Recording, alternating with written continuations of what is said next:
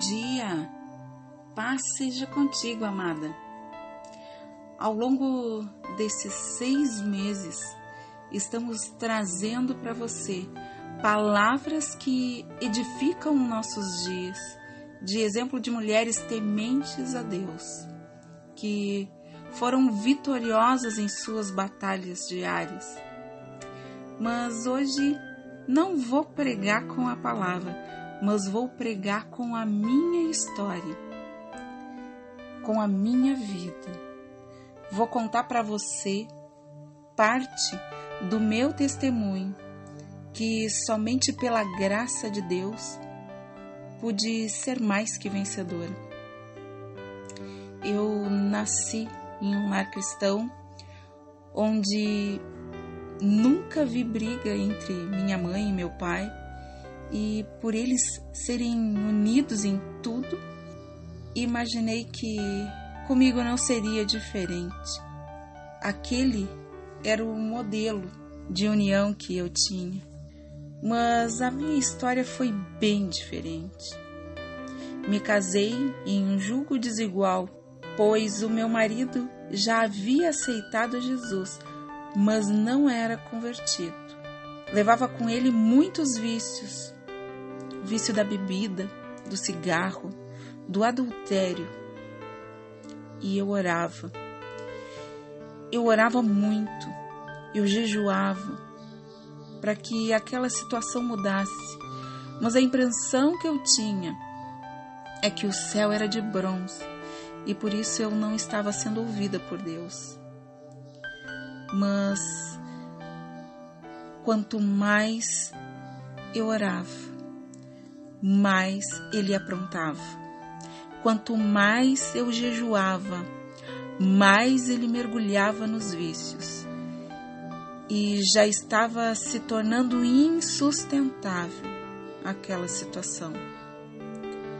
Toda vez que eu ia para o culto, saía somente com a minha filha, que na época era pequena. Sempre eu e ela. Ele nunca estava junto, só em lugares que pudesse estar à vontade para beber. Eu sofria muito, muito, sofria calada.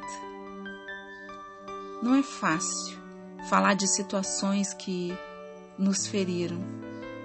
Vem todo um sentimento junto de mágoa, de desprezo, de humilhação mas quando somos restaurados em Deus, todas estas feridas são cicatrizadas e o testemunho serve para edificar outras vidas e para lembrar de onde você saiu e o que Deus fez por você. Não deixe o tempo apagar aquilo que Deus tem feito na tua vida. Por momentos eu imaginei que não tinha mais solução para o nosso casamento. E por isso eu me dedicava muito no trabalho. Quanto mais eu ficava na empresa onde eu trabalhava, menos tempo restava para que eu me incomodasse.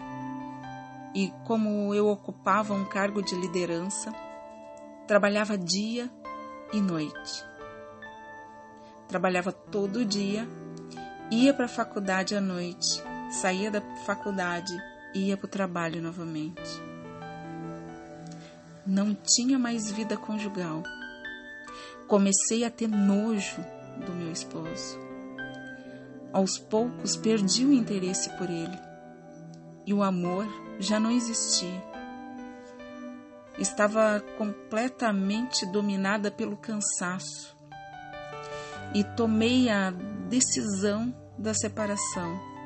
Até então fui relevando porque eu acreditava num milagre e também por causa da minha filha que era tão pequena. Mas chegou num ponto que eu não suportava mais. Estava muito pesado aquele fardo.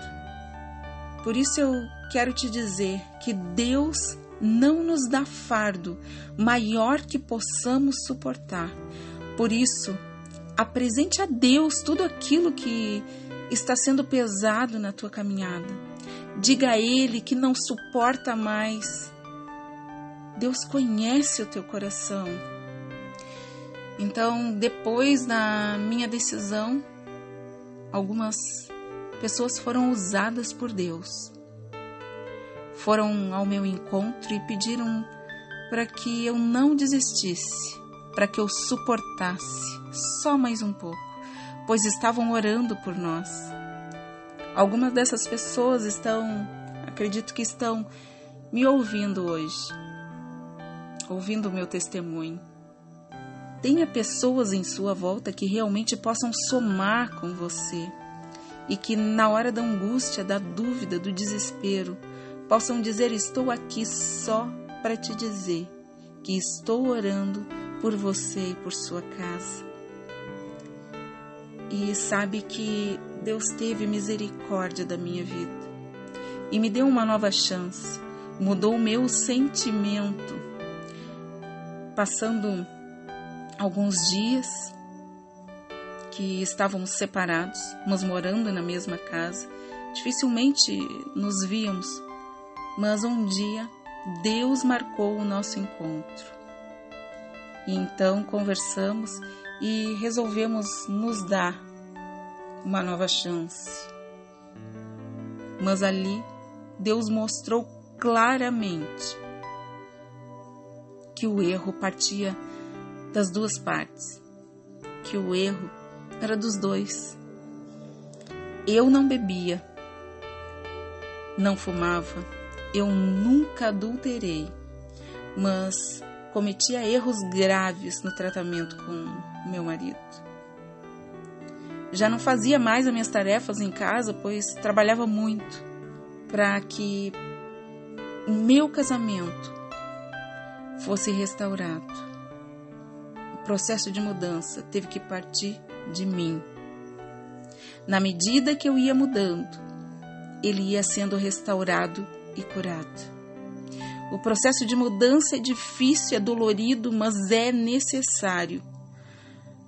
E entenda, entenda uma coisa, que só é difícil porque a nossa luta não é contra a carne, e sim contra o espírito.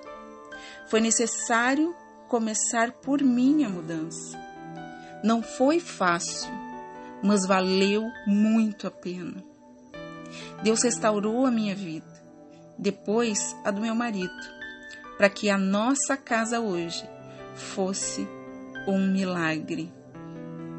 O casamento é uma instituição que Deus criou, por isso o inimigo está sempre ao redor, tentando destruir. Fique atento, ore, se entregue a Deus e não às situações.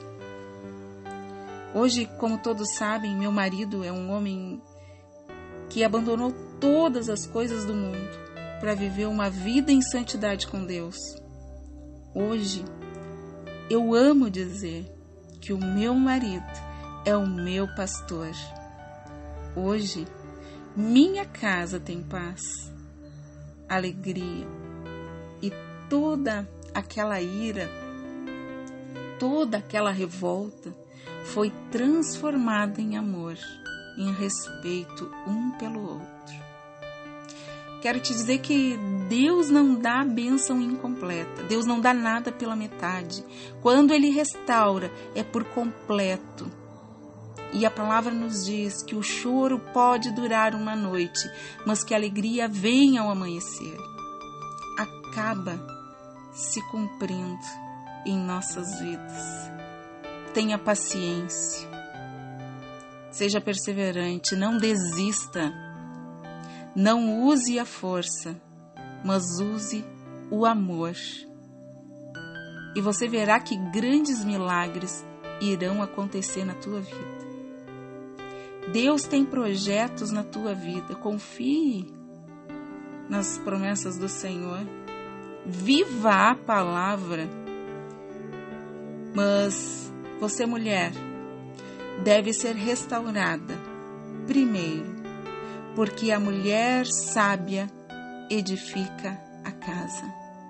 Seja um milagre, seja paciente, seja perseverante, ore, jejue, use as ferramentas que o Senhor tem te dado e seja um milagre na tua casa.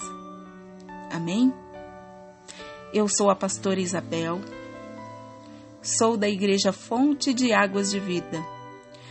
O meu WhatsApp é 53 98473 2498. E aqui eu deixo mais uma mensagem para você, mulher de fé.